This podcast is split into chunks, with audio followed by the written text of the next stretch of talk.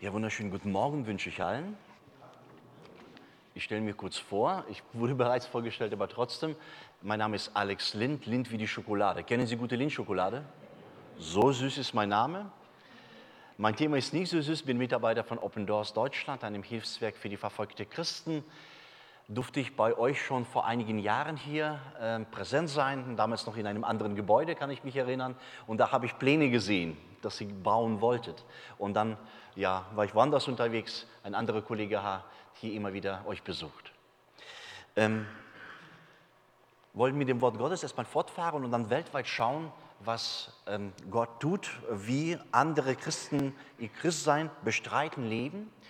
Wenn du das gefährliche Buch dabei hast, die Bibel, kannst du gerne mit aufschlagen, 1. Korinther 12, 26 und 27. 1. Korinther 12, 26, 27.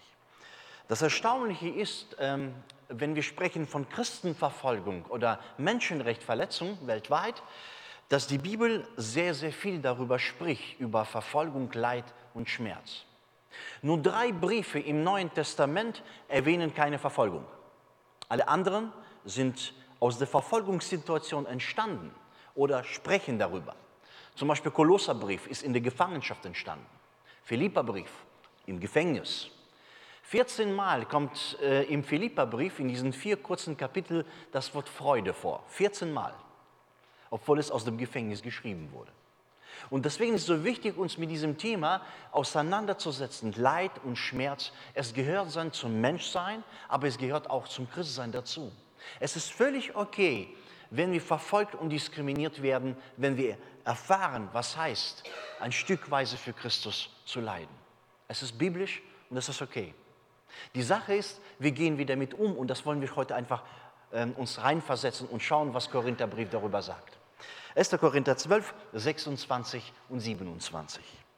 Wenn ein Teil des Körpers leidet, leiden alle anderen mit.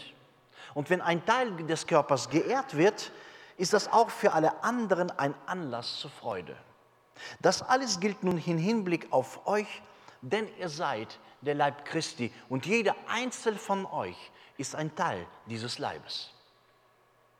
Das Geheimnis des Körpers, unseren biologischen Körpers, auch weltweiten Körper von Jesu Christi, alles hat miteinander zu tun. Alles ist verbunden. So wie wir hier im Gottesdienst sitzen, sind unsere Sinnesorgane. Wir, wir, wir atmen, wir haben ähm, unsere Leber, unsere Lunge funktioniert, sodass wir aufmerksam auch zuhören können. Also das heißt, das Geheimnis des Körpers, alles hat miteinander zu tun. Und wenn sich ein kleines Löchlein in einem Zahn auftut, hat jemand schon mal Zahnschmerzen gehabt? Ich vermute es mal. Wenn sich ein kleines Löchlein in einem Zahn auftut, ist der ganze Körper nicht zu gebrauchen, oder? Man kann nicht essen, man kann nicht schlafen, man kann nicht arbeiten. Und dieses Mitleiden oder Mitempfinden mit unseren Brüdern und Schwestern in der Verfolgung ist für uns von großer Bedeutung. Wir sind ein Leib Christi, eine Familie Gottes und wollen wir vielleicht unterschiedlich unsere Gottesdienste feiern. Vielleicht gewisse Lehrmeinungen anders, aber unser Glaube ist auf Christus begründet, auf Haupt des Leibes. Das ist unsere Ausrichtung. Und deswegen ist es so wichtig, und wir sehen, dass dieses Thema Christenverfolgung bringt uns viele Christen zusammen. Wenn Leid uns bestimmt, wenn Leid über uns kommt, ist es wichtig, dass jemand zur Seite steht, dass jemand da ist, um aufzufangen. Also das Geheimnis des Körpers, alles hat miteinander zu tun.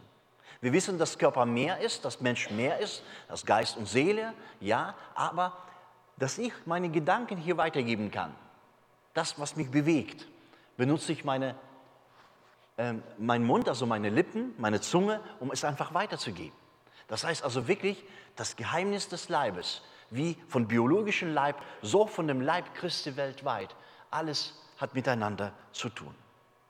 Und wenn wir später nach dem Gottesdienst vielleicht nach Hause gehen und uns vielleicht ein saftiges Steak essen, ja, dann tut es nicht nur unserem Gaumen gut, sondern der ganze Körper wird durchblutet und Kraft gegeben, um die Arbeit zu verrichten, was, wir, was vor uns liegt, vielleicht in nächster Zeit. Also wir sehen, das Geheimnis des Körpers, alles hat miteinander zu tun. Drei Merkmale, was unseren biologischen Körper betrifft, betrifft auf Leib äh, Leib Christi weltweit. Das Erste, es ist uns vorgegeben, uns geschenkt. Wir haben das uns nicht selbst ausgesucht, sondern so wie wir hier in der Gemeinde, hier in äh, Wesel, Grausen zusammensitzen, das ist Gedanke Gottes. Der hat dazu bewegt, Menschen zusammenzukommen. Das Zweite, der Leib Christi ist ungeheuer vielfältig. Besteht aus vielen Gliedern und Teilen. Einige sind mehr nach außen, die anderen mehr nach innen. Das heißt, es gibt Menschen, die hier zum Beispiel vorne stehen, singen oder predigen, an Bekanntmachungen geben oder die mit Kindern arbeiten, die sieht man nicht. Aber trotzdem, alles hat miteinander zu tun. Und das Dritte, es ist eindeutig abgegrenzt, wer zu Christus gehört und wer nicht. Und das ist so wichtig für uns Christen zu verstehen. Es gibt sicherlich andere christliche Denominationen, die anders Gottesdienste feiern. Aber wenn sie den Namen des Herrn angerufen haben, wenn diese Menschen Jesus ihr Leben übergeben haben, ist das wirklich, die gehören zu Christus. Es ist nicht unsere Aufgabe, irgendwie zu entscheiden, wer dazu gehört oder nicht, sondern unsere Aufgabe, Jesus treu weiter zu dienen und das Evangelium weiter zu verkündigen. Das ist unsere Aufgabe. Ich habe hier vier Merkmale nochmal. Ähm, wie, was können wir von dem Leib Christi, von diesem Bild lernen? Was lehrt uns dieses Bild von der weltweiten Gemeinde Jesu? Zuallererst Demut. Was lernen wir daraus? Demut. Denn keiner von uns kann alles, oder? Keiner von uns kann alles. Das heißt, wir brauchen einander. Wir brauchen Hilfestellung. Und das macht uns demütigt. Wir wissen, dass wir alleine diesen Kampf, diese Herausforderung als Christen nicht bestehen können. Jesus hat nicht die einzelnen Leute berufen, sondern sie als Gemeinschaft, in eine Gemeinschaft zusammengebracht. Und das ist wichtig zu verstehen. Wichtig zu verstehen, dass wir weltweit unterwegs sein dürfen, wie von Open Doors, wobei das ist nur ein Name. Äh, aber ich erinnere mich immer wieder an Begegnungen.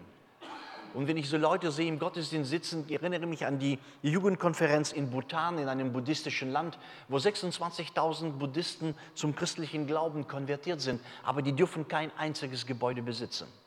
Das ist nicht möglich. Und ich habe gefragt, wie lange hast du heute gebraucht, zum Gottesdienst zu kommen? Zu dieser Jugendkonferenz, die einmal im Jahr stattfindet. 250 junge Leute kamen angereist nachts, weil um einfach das nicht, damit es nie so auffällt, dass sie zusammenkommen. 68 äh, Quadratmeter, 250 Menschen zusammen, ist schon sehr eng, aber trotzdem, die wollen alle das Wort Gottes hören. Es ist die größte Gemeinschaft überhaupt, das sie haben. Und ich habe gefragt, wie lange hast du heute gebraucht, zum Gottesdienst zu kommen? Sechs, acht Stunden.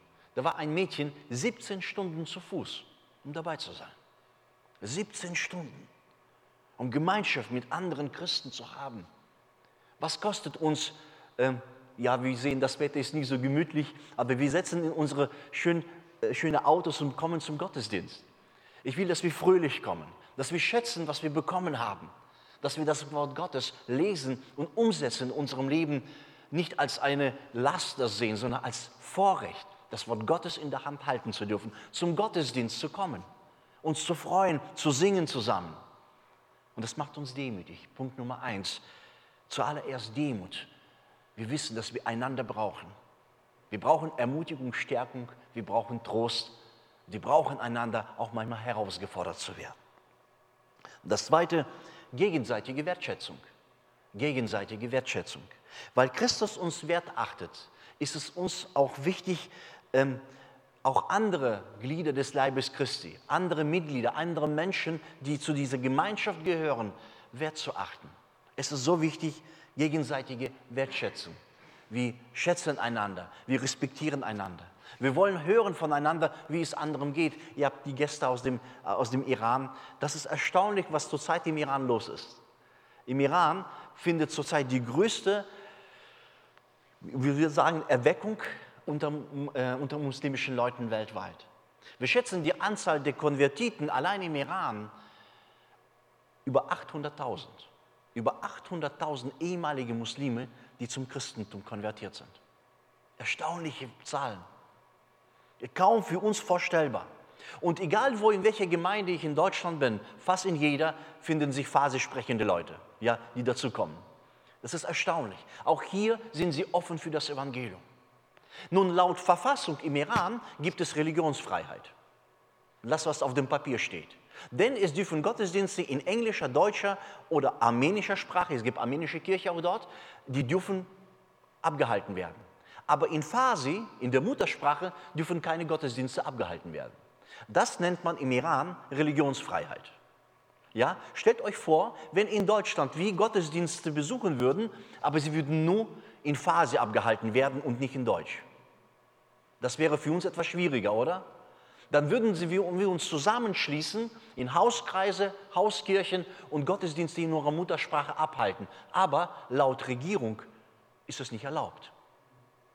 Und deswegen ist es so wichtig, dass wir mitleiden, mitschauen, was weltweit geschieht mit Brüdern und Schwestern in diesen Ländern. Also das Zweite ist gegenseitige Wertschätzung. Jeder hat Gaben und Talente bekommen, um mit diesen Gaben und Talenten ähm, zu wuchern, also einzusetzen für das Reich Gottes. Ich erinnere mich an eine Konferenz, wo ein Bruder über die Gaben und Talente gesprochen hat und er sagte, ich habe einen Traum gesehen. In diesem Traum sah ich äh, diese alle leitenden Brüder dieser Konferenz an einem großen Tisch sitzen. Und es war voller Köstlichkeiten, leckeren Sachen und alle hatten Hunger gehabt und wollten mit dem Essen loslegen. Es gab aber ein großes Problem. Das Besteck, Gabel und Löffel waren zwei Meter lang, so dass nicht jeder essen konnte, aber sie konnten das Essen einander reichen. Das ist ein starkes Bild für die Gabe oder Talent, was Gott dir geschenkt hat. Es, diese Gabe und Talent ist nicht für dich selbst bestimmt, nicht um dich selbst äh, besser darzustellen oder irgendwie, ähm, ja, dass du dann äh, äh eben davon mehr und mehr profitierst, sondern ist dafür da, um einem anderen zu helfen, eine Hilfeleistung, Hilfestellung zu geben. Und das ist so wichtig zu verstehen. dass die Stärken, die Gott gegeben hat, sind da, um einem anderen zu dienen, deinem Bruder, deiner Schwester in der Gemeinde, in der Ortsgemeinde oder darüber hinaus. Ich habe früher bei Coca-Cola gearbeitet. Ich weiß nicht, ob ihr Coca-Cola kennt. Ist bekannt wahrscheinlich, ja? Ich habe mich immer wieder gefragt, wieso schafft Coca-Cola in jedem Land der Welt präsent zu sein und ihr Produkt zu vermarkten? Ich war in Pyongyang, in der Hauptstadt von Nordkorea. Man kann dieses Produkt dort kaufen. Und ich war jetzt in Riyadh, in der Saudi-Arabien. Auch dort ist es kein Problem. Wieso schafft diese Marke weltweit so viele Menschen anzuziehen und sichtbar zu sein? Und das Evangelium von Jesus Christus oder die Kirche ist nicht immer sichtbar in diesen Ländern. Es ist so wichtig, voneinander zu lernen. Es ist wichtig, Christen zu helfen, in diesen Ländern auch ihr Christsein zu bestreiten. Also das Zweite, jeder äh, hat Gaben und Talente bekommen, also gegenseitige Wertschätzung und wir setzen diese Talente und Gaben zum Wohle anderer Menschen nicht um uns selbst größer darzustellen. Das Dritte, jeder wird gebraucht. Jeder wird gebraucht. Schau mal, wenn du und ich, wenn wir unser Platz im Leib Christi, in der weltweiten Gemeinde oder in der Ortsgemeinde nicht einnehmen, fällt dem gesamten Leib Christi etwas. Es ist wichtig. Du bist willkommen, du bist herzlich willkommen in der Gemeinschaft der Gläubigen, aber wichtig, dass du dein Talent, deine Gabe einsetzt, um einem anderen zu helfen. Und wenn du das nicht tust, fällt dem gesamten Leib Christi etwas. Jeder darf mitarbeiten. Jeder, das ist der Unterschied zwischen der Jüngerschaft und der Kirchengänger. Okay? Das ist wichtig. Jüngerschaft, also Jüngern, die Jesus nachfolgen, die sich einsetzen für das Reich Gottes, bezahlen immer den Preis. Es kostet was. Menschen, die zur Kirche ab und zu kommen, es ist schön und gemütlich, aber in der Regel, sie suchen sich nur das Gute heraus. Die bezahlen oft keinen Preis. Und das ist so wichtig zu verstehen. Jeder von uns wird gebraucht. Egal was du machst, welche Gaben und Talente du hast, welche Stellung du hast, welche Möglichkeiten du einsetzt. Es ist wichtig und du bist hier herzlich willkommen. Das vierte, miteinander fühlen und füreinander sorgen. Wenn wir einen Leib Christi bilden, so kann es uns nicht egal sein, wie unseren Brüdern und Schwestern in den Verfolgungsländern geht. Deswegen ist es so wichtig, danke für die Einladung. Wir versuchen alle Jahre oder alle zwei Jahre zu kommen zu euch und dieses Thema Christenverfolgung ähm, wieder vorzustellen oder eben darüber zu sprechen, um zu sensibilisieren Menschen für dieses wichtige Thema. Jeder, also miteinander fühlen und füreinander sorgen. Und äh, heute in unserem Gebetskalender, ich habe ja auch ausgelegt die, ähm, unsere Zeitschrift, auch die einige Bücher. Dort kann man nach dem Gottesdienst mir gerne auch Fragen stellen. Und mittendrin ist ein Gebetskalender von dem, unserem Heft. Und heute zum Beispiel beten wir für Iran. Heute ist das Gebet für Iran. Und ich lese dieses Gebetsanliegen laut vor. Nach mehr als fünf Jahren Haft wurde Ibrahim Firuzi aus dem Gefängnis entlassen. Nun stehen ihm noch zwei Jahre Verbannung bevor. Er war wegen seines als stadtfeindlich angesehenen christlichen Engagement verurteilt worden. Bitten wir Jesus Christus, dass er ihm Geduld und inneren Frieden schenkt und ihn weiter versorgt. Menschen, die aufgrund der Verfolgung, weil die Christen geworden sind, ins Gefängnis kommen, dass sie, sie nicht alleine lassen, dass sie immer wieder erinnern, äh, uns selbst daran, aber auch, äh, dass wir sie vor Gott bringen, das, was sie erleiden. Man kann die Zeitschrift mitnehmen. Auf der Rückseite gibt es eine Antwortkarte. Ja, ich möchte für verfolgte Christen beten, hier Namen oder Adresse ausfüllen, am Büchertisch lassen und ich komme, ich, ich nehme sie mit, die Kärtchen, und so bekommt man jeden, jeden Monat die Zeitschrift kostenlos ähm, zur Verfügung, um einfach mitzubeten und zu schauen, was weltweit geschieht. Gerne schauen wir, was weltweit geschieht, durch PowerPoint. Ich habe eine, was mitgebracht, Gesichter der Verfolgung, habe ich das benannt und schauen, was geschieht. So, ich hoffe, das geht. Ja. Die meisten kennen dieses Bild schon. Bruder Endo, der Gründer von Open Doors, ist jetzt 91 Jahre alt, ist ein Holländer. Ähm, ist noch, äh, dieses Jahr war ich nicht viel unterwegs, weil äh, mit 91 ein bisschen schwieriger. Letztes Jahr hat Bruder Endo noch in Pakistan neue Kirche eingeweiht, ähm, war unterwegs. Der Bruder Endo hat 1955 angefangen, Bibel zu bringen nach Polen und Russland. Und so entstand Dienst von Open Doors.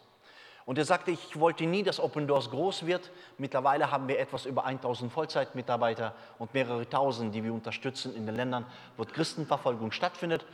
Und damals wurde er bewegt aus der Bude Offenbarung, was auch in der Gefangenschaft entstand, werde wach und stärke, was noch am Leben ist, damit es auch nicht stirbt. Und so hat er angefangen, Bibel zu bringen, in, zuerst äh, hinter den eisernen Vorhang und danach hat sich die Arbeit weltweit ausgebreitet. Das ist die Rangliste der Länder, wo die Christen am stärksten verfolgt und diskriminiert werden. Diese Rangliste oder dieses Weltverfolgungsindex wird jedes Jahr, äh, zweite Woche Januar, also praktisch jetzt bald schon wieder ähm, neu herauskommen. Das sind die 20 Länder, insgesamt sind das 50 bis 100 Länder, aber jetzt habe ich nur 20 Länder hier parat, wo die Christen am stärksten in Bedrängnis leben Seit 17 Jahren in Folge ist Nordkorea das Land mit der schärfsten Christenverfolgung weltweit. Wir schätzen die Anzahl der Christen, die dort in Arbeitslager oder Umerziehungslager eingesperrt sind, zwischen 50 und 70.000 Menschen, die Jesus Christus bekennen, aber nicht frei ihre Gottesdienste feiern können.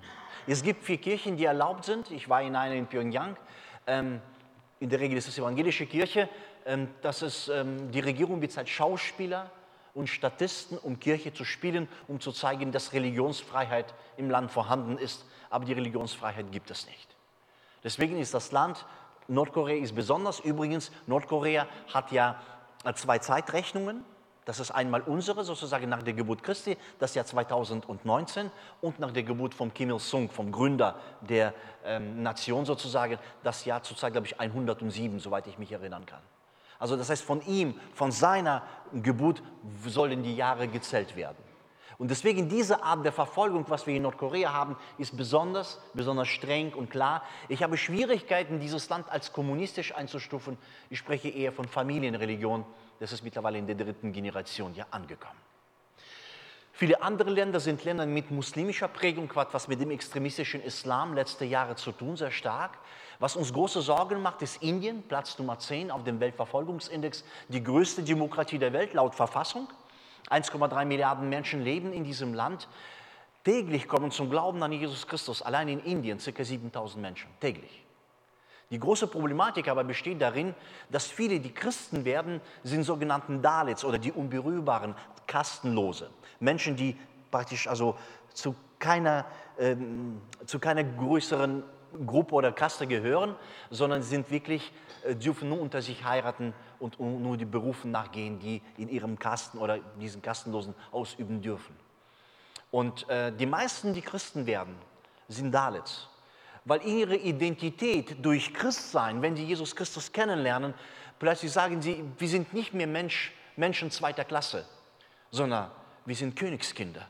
Wir sind, geboren, äh, wir sind neu geboren in Christus hinein und aus dem Christus haben wir neue Identität.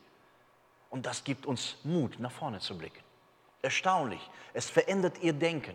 Christ sein, wenn wir errettet werden, werden wir durch und durch errettet. Unsere Ausrichtung ändert sich. Unsere, ähm, unsere Werte verändern sich. Und wir wissen, dass wir zu dem König der Könige und den Herrn aller Herren gehören. Und das ist für mich so entspannt, mit Jesus unterwegs zu sein. Der, denn ich weiß, dass er mein Leben bestimmt und füllt mit Guten. Ich gehe ein Stückchen weiter, sonst bleibe ich zu lange stehen. Wir haben ähm, immer wieder Anschläge auf christliche Kirchen und Gottesdienste, auch dieses Jahr Ostergottesdienst, besonders dann, wo die christlichen Feiertage, wo die Kirchen besonders voll ist, das ist Sri Lanka. Da starben 250 Menschen, 900 Verletzte gab es insgesamt. Ähm, und dann natürlich nach so einem Angriff in so eine Kirche haben die Leute Angst, wieder zur Kirche zu kommen, zur Gemeinde zu gehen.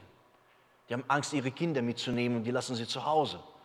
Die sagen, ich kann es meinem Kind nicht antun. Deswegen ist es so wichtig, Trauma-Begleitseminare, Menschen, die das erlebt haben, überlebt haben, zu sagen, du bist nicht alleine. Und wir besuchen dich uns ist wichtig, dass du weiter treu zum Gottesdienst gehst. Ich weiß, wir wissen, es kostet was. Und deswegen ist es so wichtig, das Gebet für diese Leute. Denn wir sind ein Leib, wir sind eine Familie. Wenn einer leidet, leiden die anderen mit. Und wenn einer sich freut, freuen sich die anderen mit. Das ist, äh, also bei der Beerdigung dabei zu sein, ist wichtig. Heiler dieses Leid, also was besonders in diesem Jahr passiert ist, neun Jahre Gefängnis, in Pakistan, Asia Bibi wurde nach neun Jahren Gefangenschaft freigelassen. Acht Jahre haben Verhandlungen gedauert. Mehrere Anwälte haben dann diesen Fall fallen gelassen, weil es einfach nicht möglich war mit Morddrohungen und so weiter. Diese Frau wurde vor, acht, von, also vor neun Jahren ins Gefängnis gebracht und dann zum Tode verurteilt. Das ist eine Christin, die bei einem heißen Tag Beeren sammeln war, bei einem reichen Plantage, also bei einem reichen Bauer in ihrem Dorf. Es sind nur vier christliche Familien in diesem Dorf äh, leben. Und weil diese Frau bei einem heißen Tag aus einer Quelle getrunken hat, in ihrem Dorf, wo nur Muslime trinken dürfen, ist diese Frau zum Tode verurteilt worden durch das Blasphemiegesetz. Und das ist interessant zu sehen. Diese Frau sagte, als sie ins Gefängnis kam, und das ist eine Analphabetin, die kann nicht lesen und schreiben, aber die kann das Wort Gottes hören. Und die vertraut Gott, dass er sie rausbringt. Und die sagte, ich glaube, dass Jesus mich herausbringen wird aus dem Gefängnis. Und im äh, März dieses Jahres ist diese Frau freigekommen, ähm, musste nach Kanada fliehen, weil die in, in, Pakistan nicht bleiben kann. Wir sprechen von einer Frau, Asya Bibi oder Asya Noreen, so heißt sie eigentlich, aber 200, über 200 andere Christen, die in Pakistan zum Tode verurteilt sind und auf ihre Verurteilung sozusagen warten. Darüber müssen wir sprechen. Die Menschen müssen wissen, was dort geschieht. Das ist so wichtig, dass wir diese Leute nicht alleine lassen. Dass sie, wenn wir, wir freikommen, wir freuen uns mit ihnen mit, dass diese Freilassung äh, geschehen ist. Bombenanschlag auch in den Kirchen dieses Jahr ist etwas Besonderes, besonders in dem Falle, was mittlerweile immer wieder auch Christen betrifft, in überwiegend christlichen Regionen, das ist Philippinen, wo überwiegend Christen leben, haben angefangen auch dort ähm, Anschläge stattfinden, äh, äh, finden dort Anschläge statt. Bis dahin war das meistens in den Ländern, wo Christen Minderheit gebildet haben. Mittlerweile beginnt es auch in anderen Ländern, wo Christen Mehrheit bilden. Eine Mutter äh, der entführten Tochter vor fünf Jahren aus Chibuk aus Nordnigeria durch Boko Haram entführt damals über 200 Mädchen.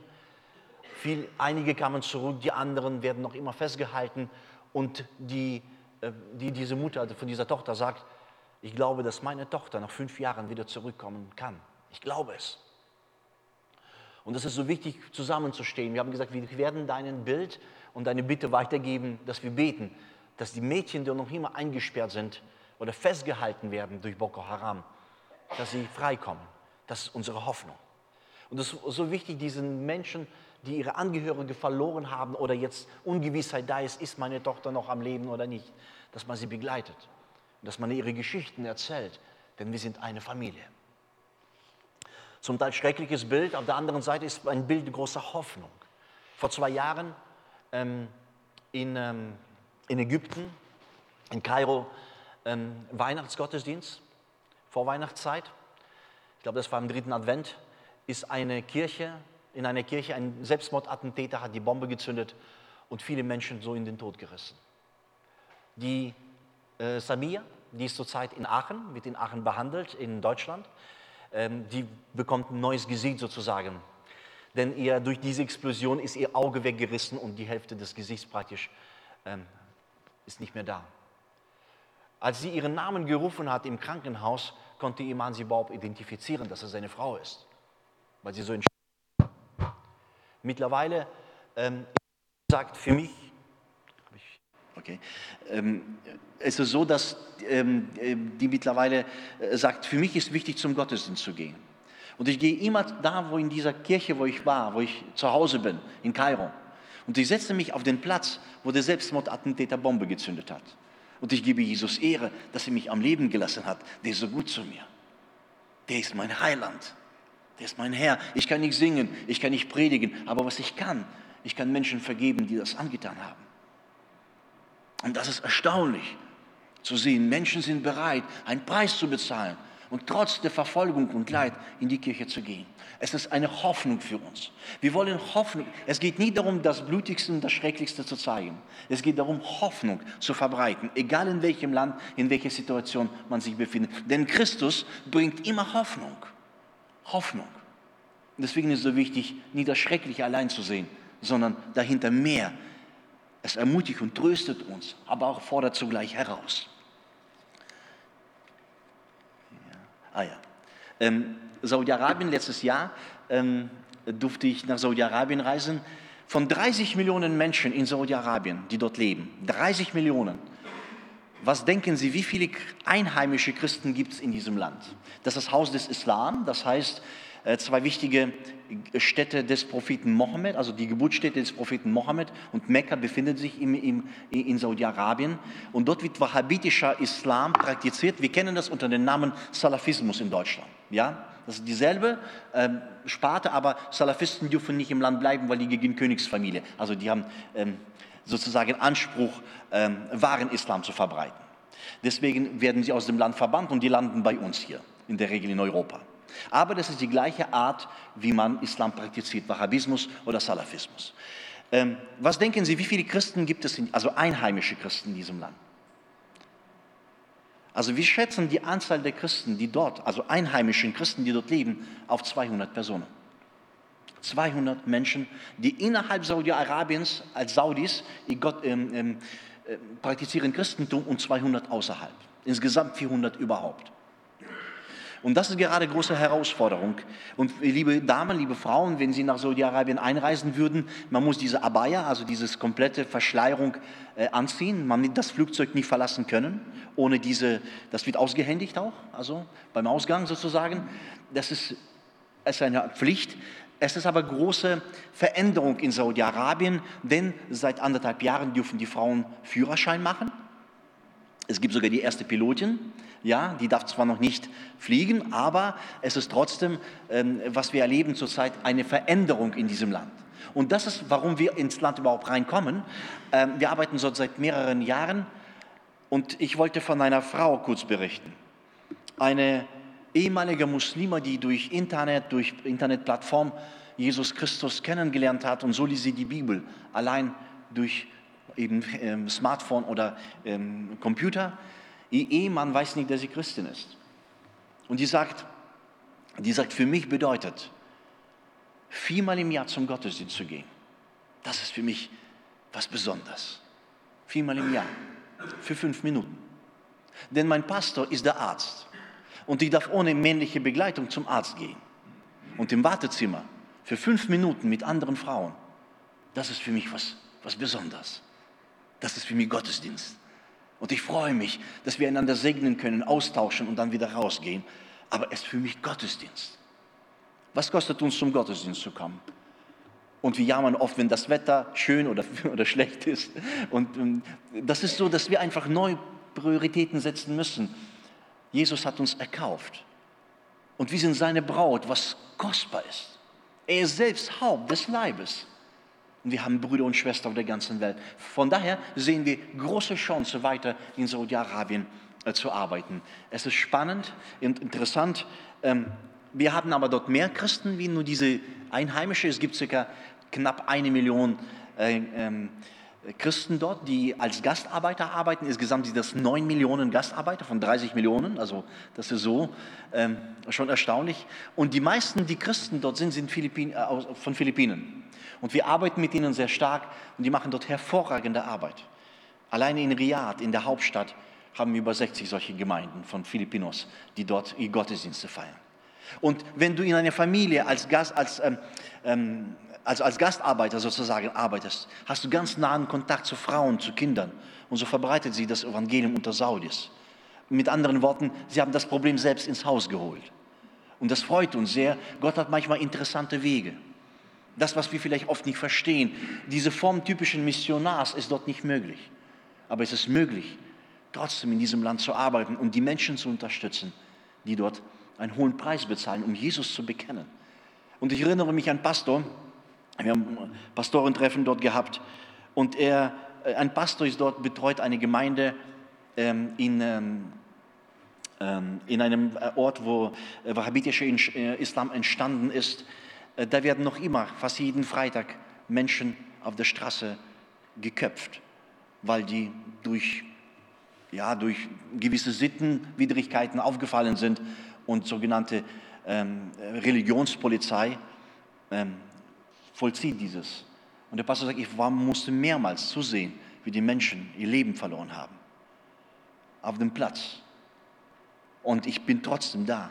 Seit über 20 Jahren arbeite ich hier als Pastor und ich habe eine kleine Gemeinde von zwölf Leuten.